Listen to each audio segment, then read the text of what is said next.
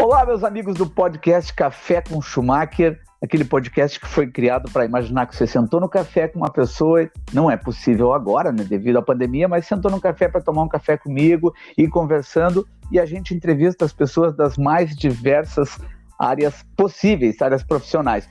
Hoje aqui eu estou tendo o prazer de falar com o Felipe Almeida, que é nutricionista em São Paulo, pós-graduado em Bioquímica e Fisiologia, formado pela Faculdade Metropolitanas Unidas de São Paulo. Tudo bem, Felipe?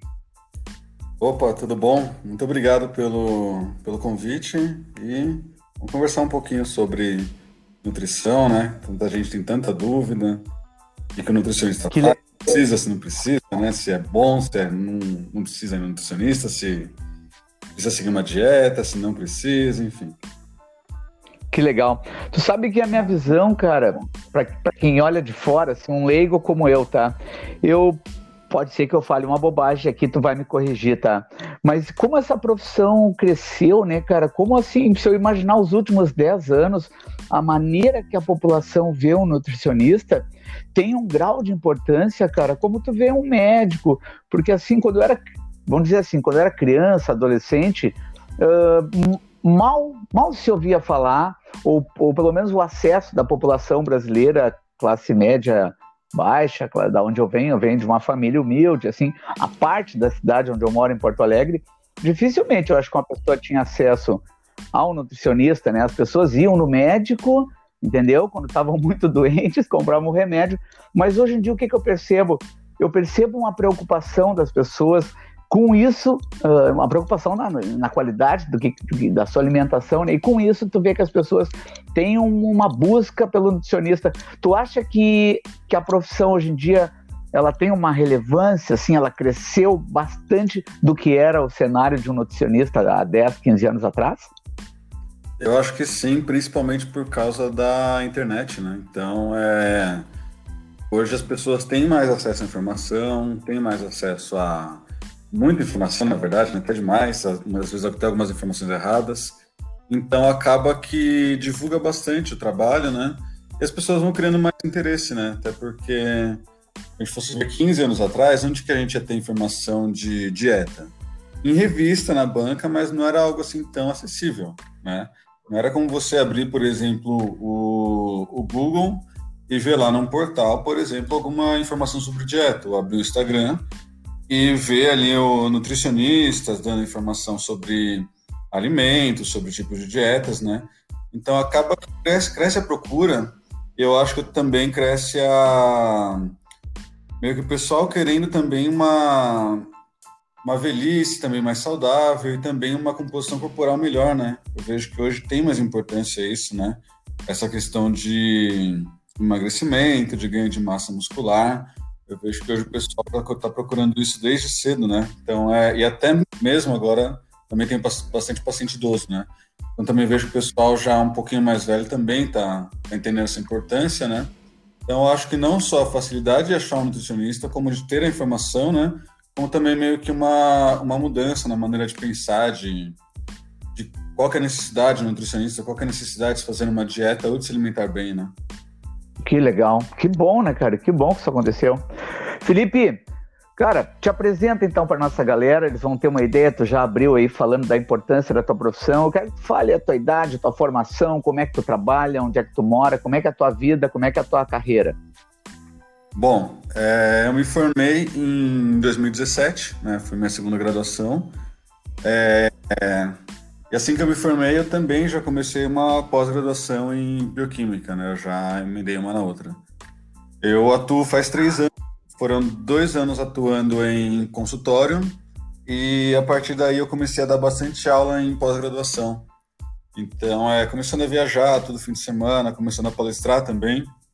Consequentemente, eu acabei fechando o consultório porque ficava muito puxado, né?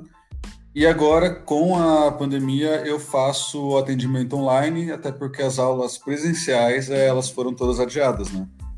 Então, é, basicamente, eu atuei em três nichos, né? O atendimento presencial, é, o dar aulas de pós-graduação, né? Eu dava aulas de dieta, de bioquímica e de fisiologia. E agora eu estou atuando na área de atendimento online e tenho também meus cursos online, né? Eu tenho bastante material que eu coloco para venda online para estudantes de nutrição, para profissionais formados, tanto de interpretação de artigos científicos, né, que é bastante importante, quanto de bioquímica e de fisiologia. Ok. Cara, não tem como não tocar nesse assunto, é uma coisa gritante. O teu Instagram, ele é chamativo, ele, ele chama atenção, ele é uma coisa... Eu estava olhando aqui hoje, antes de começar a entrevista, tu me corrige se eu tiver um dado errado. São 363 mil seguidores, correto? Ex exatamente. Uhum.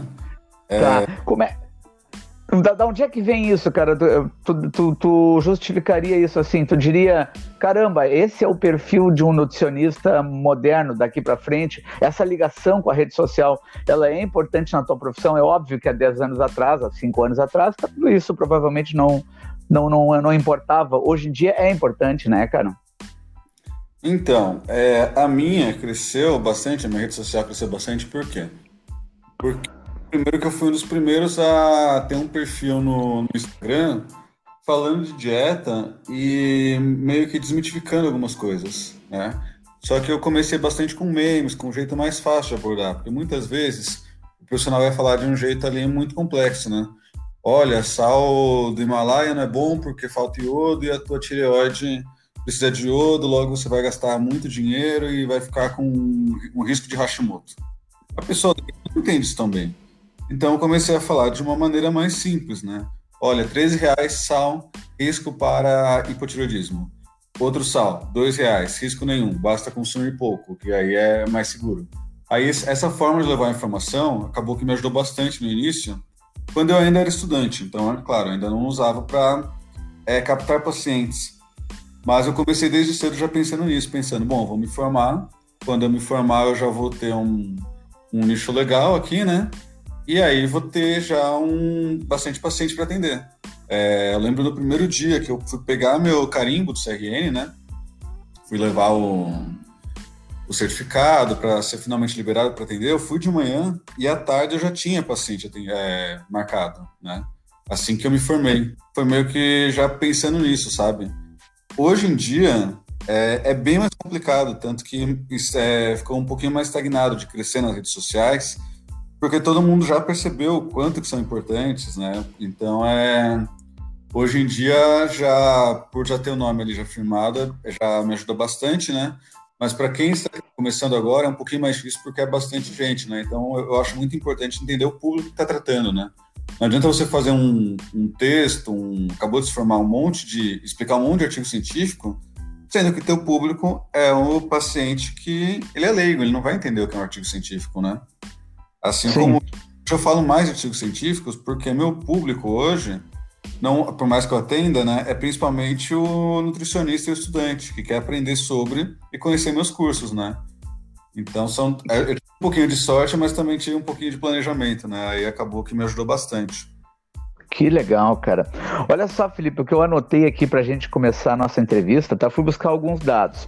Anotei o seguinte, cara, que eu pesquisei aqui. A quantidade de pessoas obesas no Brasil aumentou de 11,8% em 2006 para 19,8% em 2018. Uma pesquisa feita pela Digitel do Ministério da Saúde. É, a Vigitel, aliás, a Vigitel é uma uhum. vigilância que faz essa pesquisa por ligação telefônica, pelo que eu entendi, tá?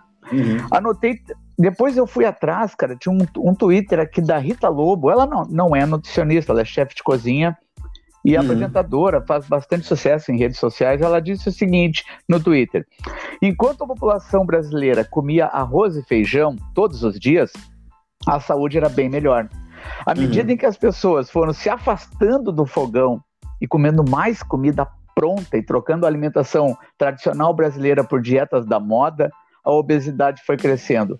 Cara, qual é a tua opinião aí? Nós poderíamos dizer assim, o meio urbano ele, o meio urbano, essa vida que a gente tem aqui, a gente pode botar na conta da vida moderna essa carência nutricional do brasileiro moderno, do brasileiro urbano?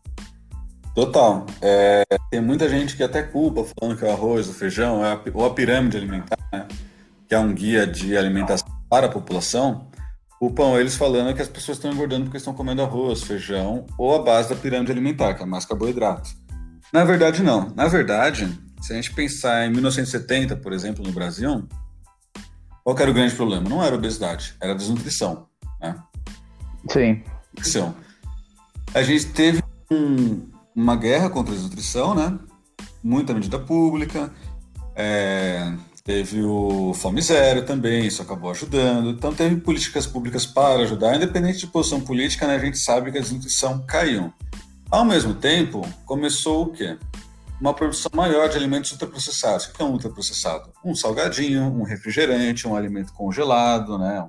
sei lá, uma lasanha congelada, uma pizza congelada. E, ao mesmo tempo, a população passou a se locomover menos, a usar mais carro, mais transporte público, trabalhar em grandes centros, se locomovendo da periferia para o centro. Consequentemente, a pessoa passa o quê? Uma hora e meia, duas horas sentado num ônibus, né? Até chegar no local, ainda mais em São Paulo, que é bem caótico. Então, aumentou o consumo de ultraprocessados, aumentou o comer fora, e quando a gente come fora, por exemplo, você não sabe quanto de óleo tem naquela comida, né? Às vezes aquele arroz que era para ser branquinho, que você preparou em casa, tá amarelo no restaurante, né? E quando a gente come fora, a gente tem também um acesso mais facilitado a frituras, a alimentos empanados, né? A uma variação alimentar ali mais gordurosa e acaba que a gente diminui a ingestão de alimentos mais saudáveis, como frutas, por exemplo, como laticínios. Então, é uma soma de fatores. É, aumentou a ingestão de ultraprocessados, diminuiu a ingestão de alimentos mais in natura ou minimamente processados, como arroz, feijão, frutas, aumentou a ingestão de sobremesas e doces, que são bastante calóricos e não dão saciedade, e diminuiu o gasto calórico. Né? A gente passou a Sim. menos. E é uma tendência, ainda mais quando a gente pensa agora em serviços de entrega, né? aplicativos de entrega de alimentos, a tendência é ir piorando, por quê? Se você chega em casa à noite, trabalhou o dia inteiro, está estressado, não comeu nada à tarde, almoçou, mas comeu ali bastante no almoço, né? Mas já faz 7, 8 horas, chegou em casa estressado, morrendo de fome. Você não vai querer preparar uma refeição se não tiver nada pronto. É muito mais fácil você pegar o celular e pedir uma, uma refeição, pedir um lanche, pedir uma pizza. Então a gente vê que essa crescente dos aplicativos, elas também têm levado a uma hiperalimentação. E, consequentemente, a obesidade é o quê? Uma ingestão energética acima do gasto, acumulando gordura. Então, consequentemente, tem aumentado os índices de obesidade e a tendência é piorar. Caramba, né, cara? É, a obesidade, ela, ela tá linkada a várias a, um gatilho para doenças terríveis, né, cara? Tu conversa hum. com qualquer médico aí, ele vai dizer isso. Felipe, alguns anos atrás, cara, aqui em Porto Alegre, bom, tô deixando claro para nossos ouvintes, tu mora em São Paulo. Que parte de São Paulo tu mora, cara? Mora eu e moro trabalha? aqui na Zona Sul. Zona Sul de São Paulo. Ah, da aclimação, tá. paulista. Ah, que legal. Uh, eu, eu, dando aula aqui em Porto Alegre num cursinho, que eu dei aula há muitos anos, e uma vez uma aluna contou para mim que tinha feito um estágio num hospital aqui em Porto Alegre. Cara, me chamou muito a atenção uma coisa que ela me contou sobre o sal. Ela me falou assim, professor, tu não tem ideia o, o que é o sal ela falou assim: foi preciso eu trabalhar num hospital, fazer um estágio dentro de um hospital. E ela me contou que nesse hospital aqui de Porto Alegre, que eu não lembro o nome do hospital, tinha um andar inteiro só para pacientes que estavam ali com problemas graves de saúde e que, em tese, ali, ou pelo menos a informação que ela tinha, a origem seria o excesso de sal na alimentação. Eu pergunto para ti, cara, com uma provocação, tá? Sal uhum. ou açúcar? Quem, quem é o vilão hoje em dia? Sempre tem vilão na alimentação, né, cara? Tem uma época que é o ovo, ah, não pode comer uhum. ovo e tal. Mas sal uhum. ou açúcar, cara, o que, que é o pior? É assim, são coisas diferentes, né? Algumas pessoas têm uma alta sensibilidade ao excesso de sal, então não é que ele é ruim, mas é fácil a gente ficar em excesso, né? Na alimentação de hoje em dia. Ainda mais se a gente vai comprar alimentos congelados, o sal ele age ali na questão de conservação. Né? Ou você pega tá. um hoje, uma lasanha congelada, você vai ver ali tem metade da ingestão de sal por dia está num único alimento. Né? Essas pessoas mais sensíveis, ela podem ter hipertensão. Né? Essa hipertensão acaba que também ela vai correndo outros riscos cardiovasculares, né? Mas não é apenas o sal que faz isso é, também é o excesso de gordura. E uma dieta mal equilibrada em outros micronutrientes, como potássio, como magnésio, como cálcio. Uh, o açúcar é um pouquinho diferente. o açúcar ele pode levar à hipertensão e ao ganho de peso. Por quê? Porque ele, é, ele não é calórico. Tá? Açúcar ele tem 4, gramas, 4 calorias por grama, a gordura é mais calórica. Só que ele não dá saciedade. Ele, se a gente pega um alimento rico em açúcar, por exemplo, um refrigerante, por exemplo, né? Ele não dá saciedade. Além de ser líquido, né? A gente consegue ingerir bastante. Consequentemente, a gente fica não só no excesso de calorias, como por ele não ter micronutrientes, pobre em micronutrientes, principalmente esse cálcio, magnésio e potássio. Então você tem o risco de ganho de peso, ganho de gordura e o risco de baixo, baixa quantidade de micronutrientes. Tudo isso daí, a nível crônico, vai te levando à obesidade e junto também a riscos cardiovasculares e hipertensão. Então não é que nenhum dos dois pode, né? Eu até brinco, na minha dieta eu coloco sal, né? Só que eu treino. Se eu treino, eu tô o quê? Suando. Então eu tenho uma necessidade de sal ali, claro que não é muito maior, também não é exagero, né? E eu, eu coloco alimentos como doce de leite, como leite condensado. São doces ali mais ricos em carboidrato. Só que eu tenho um gasto alto, eu treino duas, três vezes por dia. Logo, eu consigo colocar esses alimentos sem sacrificar os alimentos mais saudáveis, como arroz, feijão, frutas, aveia, né? Consequentemente, para mim não, faz, não tem problema, por quê? Porque como meu gasto é alto, eu estou ingerindo menos do que eu gasto. A partir do momento que eu ingiro mais do que eu gasto num ambiente onde tem poucas frutas, poucas leguminosas, como feijão, pouco micronutriente, aí passa a ser um problema. Puxa vida, né? Eu imaginei. Eu vi uma postagem tua, cara, muito legal, no teu, no teu Instagram, que era, tu escreveu o seguinte, era um paralelo entre o uso do sal e do sal rosa. E uhum. tentando, tentando resumir aqui, tu, e aliás, era uma coisa que eu não sabia, porque aqui em casa a gente tem sal, sal rosa, eu acho aquilo uhum. caríssimo, caríssimo, porque tu vai no supermercado, né, cara, porra, eu acho que é uns 18 reais, cara, ou 20 Sim. reais um, um potinho de sal rosa. E ali tu usou uma frase muito legal na tua postagem, tu faz uma comparação do, do que tem num, do que tem no outro, e tu diz que fica elas por elas, e a pessoa tá só gastando dinheiro nisso, quando poderia estar tá investindo dinheiro na compra, então, de banana ou de outras coisas. E tu escreve assim, ó, o simples funciona. Daria para a gente usar essa frase para falar para o leigo, cara? Essa é uma frase que guiaria a cabeça de uma pessoa que não vai no nutricionista, mas vamos imaginar, Felipe, que ela está ouvindo esse podcast aqui, né? Que a gente nunca sabe, alguém pode ouvir esse, essa uhum. entrevista aqui daqui a um mês, daqui a um ano, e isso aqui poderia uhum. despertar na pessoa uh, essa vontade de melhorar a sua alimentação, de simplificar, de não ficar pensando que só o que é caro no supermercado é o que realmente é bom. Eu acho que ajuda, porque se você é, coloca meio que um mito de que dieta tem que ser cara, de que tem que ser, por exemplo, óleo de coco, tem que ser sal rosa, tem que ser açúcar demerara, é, consumir um monte de produto fit, isso afasta as pessoas, né? Ainda mais na condição que a gente está, que é uma pandemia e um recesso, né? Então acaba que isso vai afastar as pessoas. E dieta não precisa ser cara. Na verdade, você consegue trabalhar com açúcar comum, claro que em baixas quantidades, um sal comum em baixas quantidades, e pegar esse dinheiro que está gastando comendo fora, às vezes fazendo refeições extremamente calóricas, né? É, consumindo um monte de produto fit, e gastar na feira, gastar no açougue, gastar no mercado com compras boas, alimentos natura, minimamente processados. Eu gasto mais ou menos por semana uns 30 reais na feira. Né? Isso dá menos que uma pizza. E lá eu consigo Sim. colocar, por exemplo, uma dúzia de banana, duas caixas de morango, é, três, mamão, é, três mamões. Então, e ainda dá para pensar em mais coisas ainda, né? Isso falando só para mim. Então, fazer dieta não é caro. O problema é quando a gente cria muito mito em cima do fazer dieta e acha que só o que é caro funciona, aí sim a gente está pagando mais e muitas vezes sem ter benefícios, como é o caso do sal rosa, né? Ele tem um pouquinho a mais de micronutriente, mas é em 100 gramas. Ninguém consome 100 gramas por dia de sal rosa. Esse pouquinho a mais de nutrientes, você consegue justamente consumindo 3% de frutas, né? Além de muitas outras coisas que as frutas têm. Caramba, né, cara? Pois é, eu achei, achei muito interessante essa postagem. É, cara, é bacana a maneira que tu tá usando a rede social. É verdade, sim, me abriu agora um olhar. Tu tá conseguindo fazer a postagem de uma maneira que aproxime de uma pessoa sem usar uma, uma linguagem extremamente técnica, porque se tu for usar essa linguagem extremamente técnica, eu seria um cara, por exemplo, que não ia entender nada entendeu? E da uhum. maneira que tu faz, tem uma mistura do, do lúdico com uma coisa engraçada, é, é, chamativo, né? Eu bati o olho no meu feed ali e vi aquela coisa, sal ou sal rosa? Na minha cabeça já veio na hora, né? Pô, caramba, aqui em casa eu tenho sal rosa, né, cara? É legal, é legal, bacana, cara. Parabéns pelo que tem feito. Felipe, uma vez eu estava assistindo um filme, cara, numa escola que um professor de história levou. Olha que legal, cara. Um filme muito antigo. E ele é uma filmagem feita nos anos 50, eu imagino, o filme em preto e branco.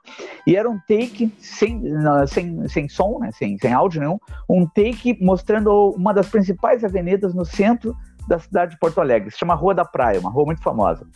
O que que, que me chamou uhum. muito a atenção, cara? Esse take levava tipo uns 20 minutos. O cara simplesmente ficava passando a câmera e mostrando as pessoas caminhando nos anos 50. Cara, todo mundo era magro. Eu vou repetir a frase. Uhum. Todo mundo, todo mundo era magro, cara. Tu vê o um policial na esquina, tinha um policial assim com, com um cacetete e tal, aquele chapéuzinho de policial do, dos anos 40, 50, ele era muito magro. As pessoas caminhando eram magras. Eu faço um paralelo desse filme com uma foto que eu tenho na minha casa, cara, de 2010 quando eu fui no, nos Estados Unidos, eu só fui uma vez nos Estados Unidos, e eu tirei muita foto, mas essa foto me marcou, porque eu tirei essa foto na Times Square, uma foto de dia, pedi para alguém ali, eu, fui, eu tava sozinho, só que tu olha o fundo atrás de mim, 2000, abril de 2010 em Nova York, bicho, todo mundo é gordo, todo mundo na foto. O, não é o, o, americano gordo, é, é, imenso, cara. São pessoas muito grandes, muito grandes. Alguns estão atrás de mim. Tu, vê uma família toda que ela estava passando por trás da foto na hora. Cara, o, o mundo está engordando. E, e, isso é no mundo todo. Tu tem esses dados aí? Sim.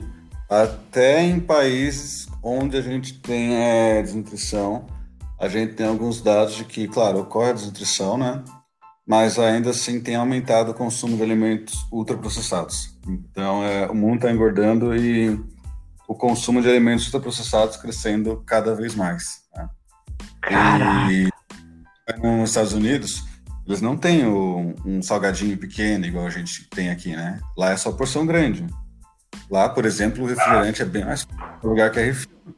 E lá é muito comum a pessoa almoçar todo dia é um McDonald's, né? Uma, um lanche. Né? Eu tenho alguns pacientes de fora e eles me relatam que três, quatro vezes por semana o almoço deles é ali um fast food. Então é a, tendência é piorar cada vez mais, não só obesidade, como diabetes e doenças cardiovasculares também. Tudo isso tem mostrado uma tendência de aumento. Caraca, meu, que coisa, que coisa perigosa, né, cara? Que coisa que pode uhum. induzir a várias doenças, né? Tu sabe que eu assisti. Uh, a rede social tem esse perigo, né, Felipe? Assim como ela vai ela pode atrair alguém para esse assunto, como eu fiquei atraído em, em ir atrás, marcar essa entrevista contigo, achei o assunto, achei que, que muita gente pode ter interesse por isso. Ao mesmo tempo, é um palco para bobagens, né, cara? É um palco para pessoas. Para ter uma ideia, eu fiz um podcast semana passada com um casal de personal trainers aqui de Porto Alegre e uma das coisas que eles fizeram questão de falar na entrevista deles é, é um monte de, de, influencers e gente que apareceu na, na, internet que não é formado em educação física, não poderia estar tá passando treino, tá dando receita de nada. E, cara, os caras estão aí, tá cheio, tá cheio de gente que não, que não faz parte da profissão. Eu imagino que no teu meio deve ter isso, né? Por que, que eu tô te contando uhum. isso? Uma vez eu assisti uma palestra, cara, numa. E, pô, chegou a mulher ali, a palestra toda da mulher, a temática era slow food. Então ela veio falar no slow uhum. food, que era uma tendência vindo dos Estados Unidos, é óbvio, essa, isso aconteceu há uns 10 anos atrás. Pô, fiquei duas horas assistindo essa palestra dessa senhora, eu não sei qual era a área dela, uh, era voltada para os pais dos alunos, inclusive uma escola particular em Porto Alegre, cara, que, que pegava um público com um bom poder aquisitivo. O que, que aconteceu, cara? Na hora de ir embora, por muita coincidência, quando terminou a palestra dela sobre slow food, a mulher falando sobre a ideia de quanto mais demorasse para fazer o alimento, era melhor para nossa saúde. Ela dizia para pegar um brócolis e tal, aquela coisa, contou a história que ela incentivava isso na família dela e tal. Só que o carro dela no estacionamento estava do lado da minha moto. Agora eu vou desenhar a cena para ti assistir. Quando eu fui pegar a moto, estava tirando o meu capacete, a corrente que, que eu prendi a, a moto ali, eu vi que ela vinha vindo, ela vinha falando no celular, me chamou a atenção. Eu fiquei, pô, caramba, fiquei pensando, a palestrante está com o carro bem do meu lado e tal. Cara, não teve uhum. como eu não, não teve como não ouvir a ligação. Tu não vai acreditar o que ela falava no telefone. Ela estava com o telefone preso, assim, segurando com o ombro, entre o ombro e o queixo, falava com alguém que era da casa dela, acredito que ou alguém que trabalha para ela, ou algum, algum familiar, e ela disse assim: Ah, eu estou saindo aqui de uma palestra, e como é que estão as crianças? Não sei o que alguém respondeu lá. Ela retornou assim: Não, não, vou fazer o seguinte, uh, eu, vou, eu vou passar agora no Mac, vou passar no McDonald's, eu levo dois lanches para eles, eles já vão jantar, porque nem tem tempo, já tô atrasado e tal, e ligou o carro, ligou o carro e foi embora. Cara, eu fiquei chocado. eu fiquei chocado. A mulher falou durante duas horas sobre slow food, sobre brócolis uhum. na água, que, e, e, ela ia levar dois lanches do Mac para os filhos dela em casa. Por que, que eu estou te contando isso? Eu quero saber, cara. Tem muito cara por aí vendendo uma coisa e, na verdade, fazendo outra? É o que mais tem, na verdade, né? quanto, quanto mais parece improvável, mais a pessoa faz, na verdade. Porque é, eu acho normal você não, não seguir uma dieta 100%, né? A gente aqui, a gente marca, não, vamos comer, vamos sair comer uma pizza, né? Vamos no restaurante, isso é normal, né? Então, é, por mais que a gente tenha um estilo de vida saudável, né? Vez ou outra não tem problema nenhum, né? É, é, porque saúde não é só a questão daquilo que você ingere, né? É questão de bem-estar físico, social, psicossocial, então a realização é muito importante. Mas tem muita gente que vende aquilo que não faz, bastante, né? Ainda mais quando se leva para um extremo, por exemplo, é, nunca consumir açúcar, consumo zero açúcar ou consumo zero de tal coisa, a não ser que seja por causas ali, como por exemplo o veganismo, que aí já é mais comum a pessoa se manter, né? É, tem bastante gente que vende alguma coisa, mas chama atenção né? e parece é, extremamente difícil, mas também que é, é o ápice assim, do, do que é saudável, mas também não segue. Então é tem que tomar bastante cuidado com isso. E tem muita gente que é fora da área, principalmente, e que cria meio que um, um vilanismo, né? Pessoas fora da área que falam, olha, o açúcar o carboidrato que é o problema, ou não, olha, o que é o problema é o glúten, ou o problema é a lactose, ou o problema é, é as frutas, a frutose, então não consumo. Então tem as duas coisas, né? Mas as duas coisas vão remeter para um, um suposto charlatanismo quando a pessoa usa má informação ou má fé para, para se divulgar, né? Porque a gente sabe que isso chama bastante atenção na rede social, né? Aquilo que é muito excêntrico chama bastante atenção. Caraca, cara, que loucura, não dá para acreditar, tem de tudo, né? Meu, uma, uhum. pergunta, que de, uma pergunta que devem fazer para ti, Felipe. É possível obter perda de peso sem sofrimento, sem, sem tanta restrição? É possível? É assim, você consegue perder peso até ganhando gordura. Porque nosso peso, ele é baseado nos órgãos, né? Nos músculos, na água, na gordura além de outras coisas, como vísceras, sangue, enfim. Uh, então, você consegue perder gordura ganhando peso como? Consumindo mais carboidrato, treinando e o músculo crescendo, puxando mais água. O músculo ele tem bastante água. É, mais ou menos 80% dele é água, né? Uh, ao mesmo tempo que você perde, perde gordura. A balança, ele só vê o peso, não diferencia o que é gordura, o que é músculo. Ela só vê o peso total. E como você consegue perder peso ganhando gordura? Por exemplo, numa dieta com baixo carboidrato, o que, vai acontecer? Essa água do teu músculo vai sair, né? Porque é o carboidrato que vai ajudar a puxar ela. E se você consumir gordura demais, é ficar em excesso calórico, você vai diminuir teu peso inicialmente, claro, né? Porque saiu essa água do músculo ao mesmo tempo que você ganhou gordura. Então, por exemplo, saiu 3 kg de água em músculo, né? Você ganhou 1,5 kg de gordura você está perdendo peso, mas ganhou gordura e perdeu músculo. Né? Dá para perder peso e gordura de uma maneira tranquila também? Depende, né? Se você pensa, eu perguntaria o quanto. Você fala, não, eu tô com 80 quilos, eu quero perder 6 quilos de gordura em um mês. Então, não, a dieta não vai ser tranquila, vai ser bem difícil. E provavelmente você não vai conseguir manter essa perda, porque a dieta foi muito restrita, muito difícil, né? Mas falar, não, eu estou sem pressa, eu quero perder 2 quilos de gordura agora, um no próximo mês, um no outro. Aí sim, aí dá para fazer uma restrição calórica mais amena, a pessoa fazer mais exercícios, fazer mais refeições ali fora da dieta, né? Pedir uma pizza, um lanche. Aí dá para perder sim aos poucos, né? Que é o recomendável para a maioria das pessoas. Ok. Cara, uma coisa que eu li também, me chamou a atenção, li essa semana, era uma, uma, uma ideia que um jornalista lançou, deve ter alguns estudos sobre isso, em que ele dizia o seguinte: vou tentar resumir, tá? Que a alimentação, quanto mais distante da origem, em tese, ela não seria a ideal ou saudável, que isso foi acontecendo com a gente. Que ele fazia um paralelo assim, a pessoa que ainda mora no campo, que mora no interior, que não está naquele meio urbano, ela está muito próxima da origem da alimentação. Então, por exemplo, eu lembro dos, dos, meus familiares que são do interior, meus primos lá, quando eu ia visitar eles, pá, ia ter um café da manhã. É, a minha tia disse assim, filho, busca ali ovos. Eu fui com meu primo, pô, os ovos estão ali, né, cara? Eles tinham um galinheiro, meu primo pegou, enfiou a mão, ele pegou ovos, voltou com uma tigela assim cheia de ovos, que a minha tia foi ali, bateu e fez o omelete pro café da manhã. Ah, tem que buscar leite. Eles iam ali na vaquinha, tiravam leite. Então eles tinham essa proximidade com a origem do alimento. E o que, que esse jornalista falava, cara? Que nós aqui no meio urbano, a gente foi se afastando, a gente está muito longe da origem do alimento. Então, uma carne vai chegar na minha casa, cara, ela passou na mão de um monte de gente, um monte de cara, um monte de várias embalagens, Teve lá o cara que, que o frigorífico lá, entrou na embalagem, aquilo foi para um caminhão, uh, a gente não sabe que temperatura, quanto tempo esse caminhão rodou, se ele parou no posto de gasolina, se ele estragou, ele foi parar num mercadinho, eu não sei se tem rato dentro daquele mercado, eu não sei como é que é a câmera fria do cara, como é que é a limpeza do mercado, não, a gente não consegue ter acesso a toda a informação até que ela veio parar aqui no meu prato.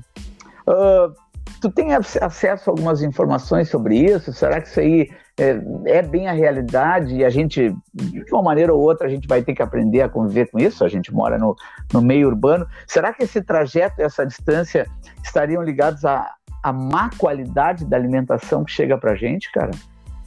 É, na verdade, é, essa, esse aumento de distribuição, de armazenamento, isso é parte da globalização, né? Tanto que é, foi justamente isso um dos processos que diminuiu a mortalidade por desnutrição.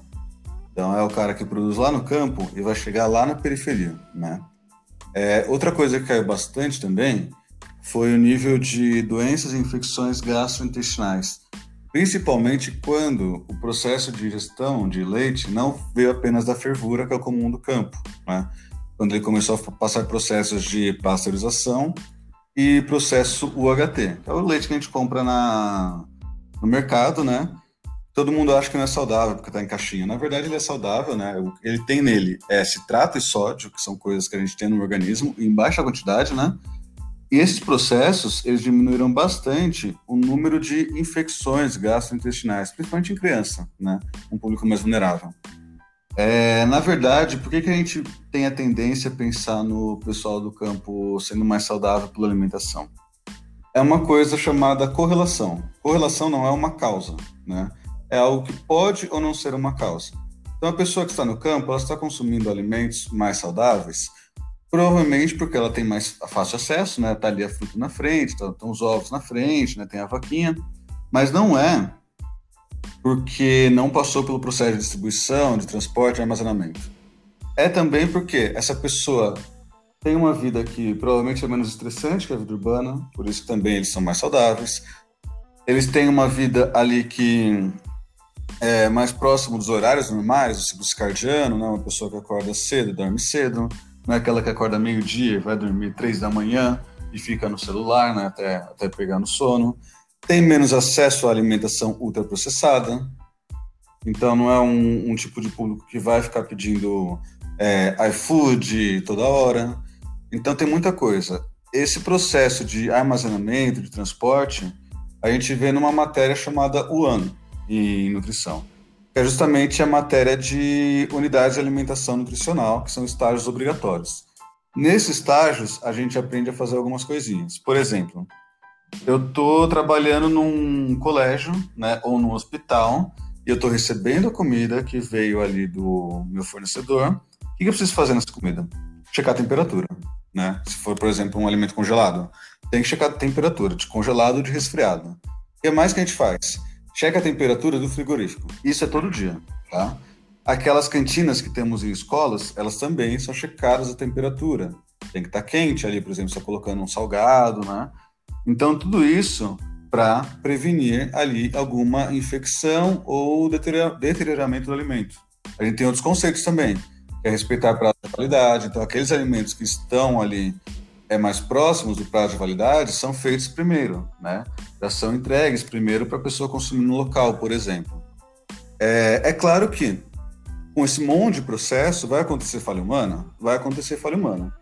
Mas no geral, o saldo é positivo, não só por diminuiu mortalidade por desnutrição, como também é, acabou entregando alimentos a pessoas que não tinham acesso. A vida do campo é mais saudável, sim, mas não é necessariamente pela proximidade do alimento, né?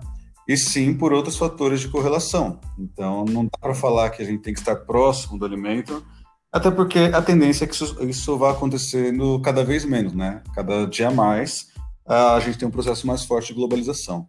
Então, é. doce, não teria como a gente fugir disso e cada um ter sua hortinha, por exemplo, né? Seria bem improvável. É, pô, que legal. Não, isso legal, tem muito sentido, cara.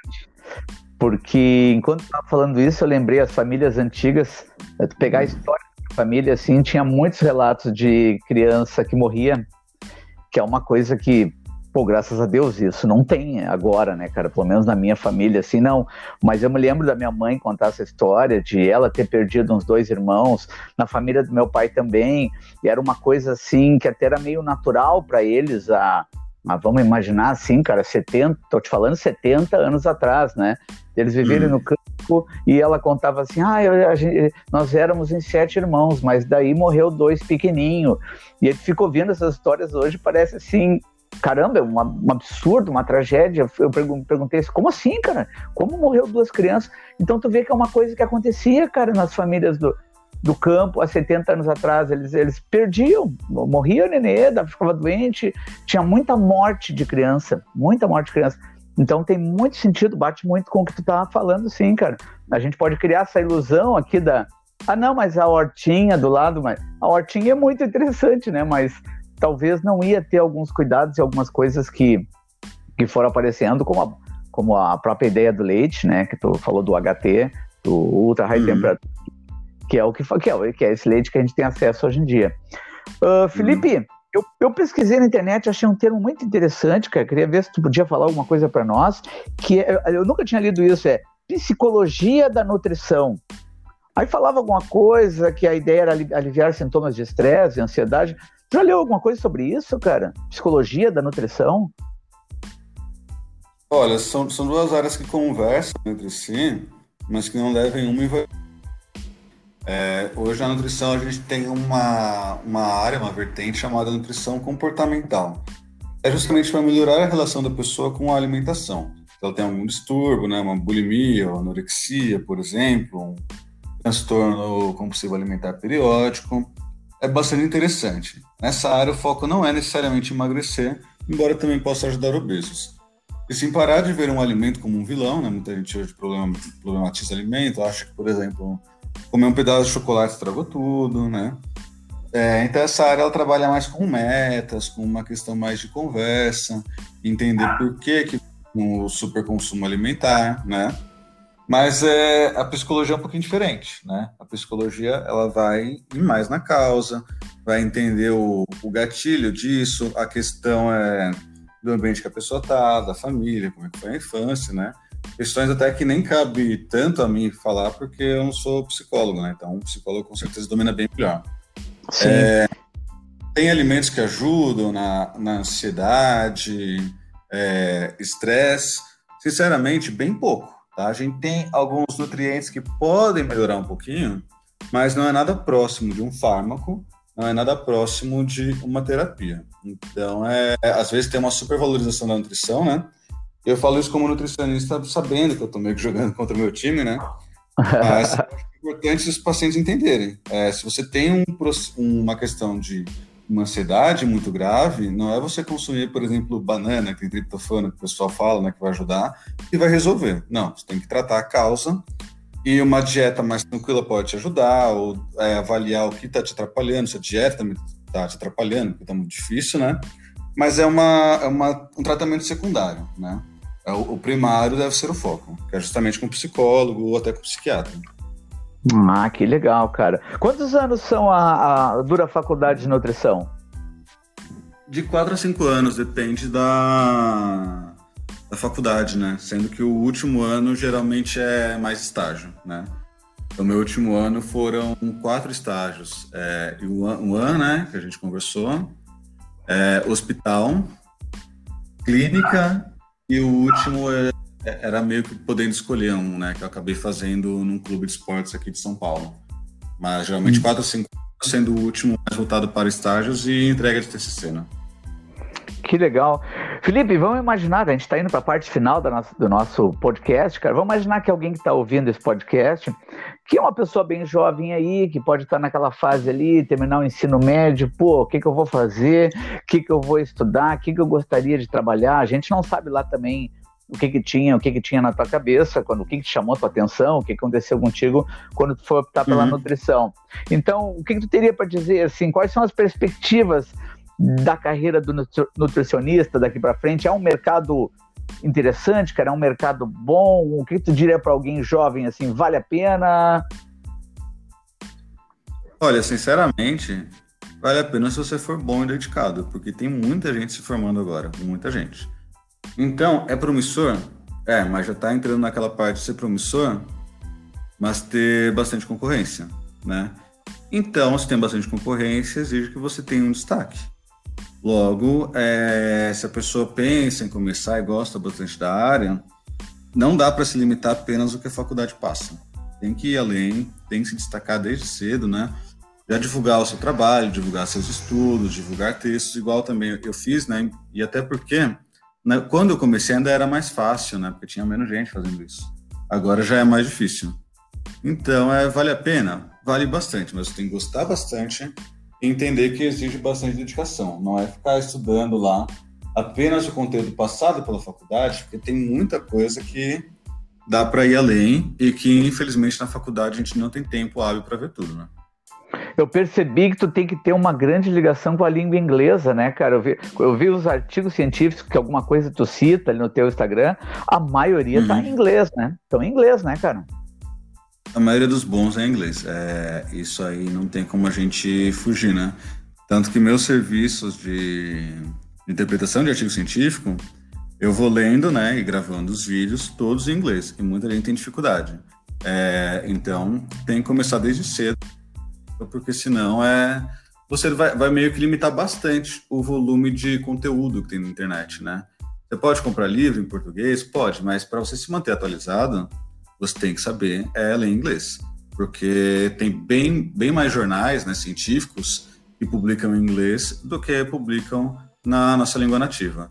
E mesmo os jornais aqui do Brasil, o, alguns que são muito bons também têm publicado em inglês, né? Porque é, não tem jeito, né? Linguagem é universal. Caramba, né, cara? Olha, eu te garanto que alguém muito jovem vai ouvir isso aqui não iria acreditar antes, ia dizer assim, nah, para eu ser nutricionista eu não preciso saber falar inglês ou ler inglês, e é completamente, é muito importante, né? Uh, uhum. Grande Felipe Almeida, nutricionista, então a gente está encerrando aqui essa, esse bate-papo muito legal sobre a tua profissão, mas eu fiquei, cara, com um negócio assim que eu tenho que te perguntar, pô, é difícil para um nutricionista que mora em São Paulo lidar com a terra da pizza, cara? porque tu tá aí na cidade que é a cidade da pizza, né? Eu fico pensando, uhum. se, eu fosse, se eu fosse um nutricionista, cara, eu ia ter dois, tipo um anjinho e um diabinho dentro da minha cabeça toda sexta-feira, assim, os dois num grande duelo, lutando um contra o outro, sabe? Isso não acontece contigo, cara? Cara, é que a gente meio que se planeja aqui, né? Então é uma, duas vezes por semana, né? Então, por exemplo, amanhã a gente vai pedir uma pizza, né? Mas é até o sabor a gente sabe que vai pedir, né? Isso na verdade, porque aí a gente meio que programa o dia, né? Falar, ah, a gente vai comer bem mais à noite, então a gente vai segurar um pouquinho ao longo do dia, vai fazer mais exercício, né? Então é. Não tem porquê, na verdade, é... em São Paulo é muito fácil essas coisas, né? Eu acho até muito bom. Porque você encontra pizza de todos os sabores aqui, é. Pode morar aqui. Que legal, cara, que legal. Bom, Felipe, dá o teu tchau para nossa galera, então. Falei aqui com Felipe Almeida, nutricionista, faz um sucesso bacana no Instagram, faz um sucesso bacana em São Paulo, dando aula, atendendo aí seus, seus pacientes. Tchau, Felipe, obrigado por tudo, cara. Brigadão, abraço. Eu que agradeço o convite, é, espero que tenham gostado. Quem quiser me acompanhar no Instagram é NutriFelipeAlmeida. E tem bastante conteúdo lá para quem quiser aprender um pouquinho sobre nutrição, dá uma olhadinha. Tem tanto conteúdo técnico, né, para quem pensa em ingressar na área, já está na área, quanto para o pessoal que é mais leigo, só quer saber mais o básico mesmo, que já está bom. E mais uma vez, muito obrigado pelo convite. Valeu, Felipe! Valeu.